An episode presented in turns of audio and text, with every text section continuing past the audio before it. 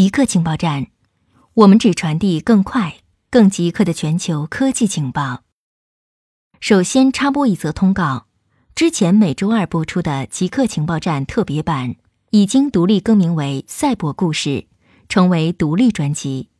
大家可以在科技行者找到新专辑，请大家关注收听。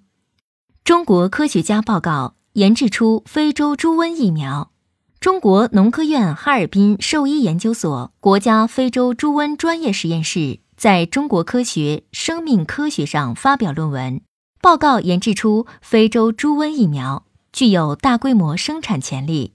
非洲猪瘟是一种高传染性和高致命性的病毒，它在2018年传播到中国，导致数以百万计的猪被杀死，重创了中国养殖业。并导致猪肉价格大幅上涨。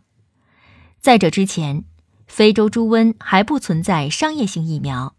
在最新研究中，研究人员以非洲猪瘟病毒分离株为骨架，利用同源重组技术构建了一系列具有不同基因缺失的重组病毒。通过在猪体内进行系统的致病力、免疫原性和免疫保护性试验。他们遴选出一株具有七个基因缺失的病毒，符合弱毒活疫苗安全性标准，可对非洲猪瘟强毒的致死性攻击提供有效免疫保护。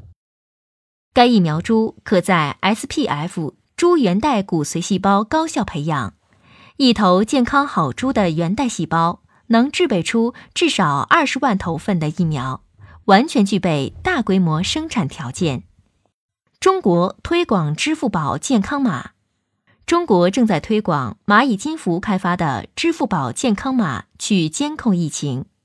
中国用户可以通过支付宝进行注册，随后被分配一个颜色码，有绿色、黄色或红色，用来代表他们的健康状况。颜色是基于用户的出行记录和是否与感染者有过接触。蚂蚁金服表示。该系统已经在两百个城市投入使用，并正在全国范围内推广。分析发现，一旦用户授权该软件访问个人数据，一个名为“向警方报告信息和地点”的程序就会把用户的位置、城市名称和识别编码发送给服务器。该软件没有向用户说明他与警方的联系。蚂蚁金服集团首席法务合规官陈磊明在一份声明中表示，蚂蚁金服要求包括提供健康码服务在内的所有第三方开发者遵守其数据安全和隐私要求，包括在提供服务前获得用户同意。私营部门和公共部门在流行病控制方面的合作是一种全球惯例。陈磊明说，世界卫生组织称。全球疫情迅速蔓延。世界卫生组织表示，新冠病毒目前在中国以外传播的速度似乎比在中国快得多，但仍可被抑制。而且，恶名要比该疾病本身更危险。世卫组织总干事谭德赛表示，在过去二十四小时内，中国境外报告的冠状病毒病例几乎是中国境内的九倍。并称，现在全球范围内病毒扩散的风险非常高。谭德赛称，韩国、意大利、伊朗和日本的冠状病毒疫情最令人担心，但有证据表明，韩国的密切监测已经在发挥作用，那里的疫情有望得到控制。韩国是中国以外疫情最严重的国家。老实说，恶名比病毒本身更危险。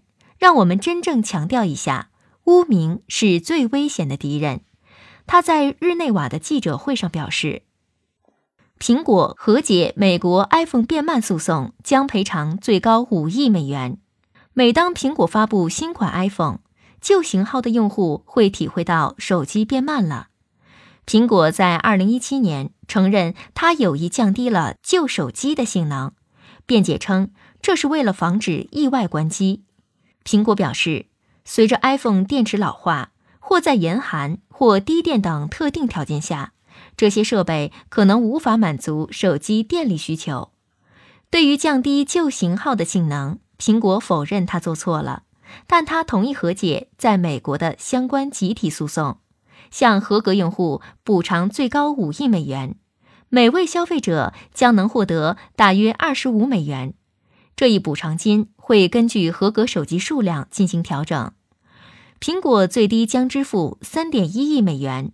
合格手机包括了运行 iOS 十点二点一的 iPhone 六、六 Plus、六 S、六 S Plus、七、七 Plus 或 SE，以及二零一七年十二月二十一日前运行 iOS 十一点二的 iPhone 七和七 Plus。固定时间，固定地点，我们下次再见。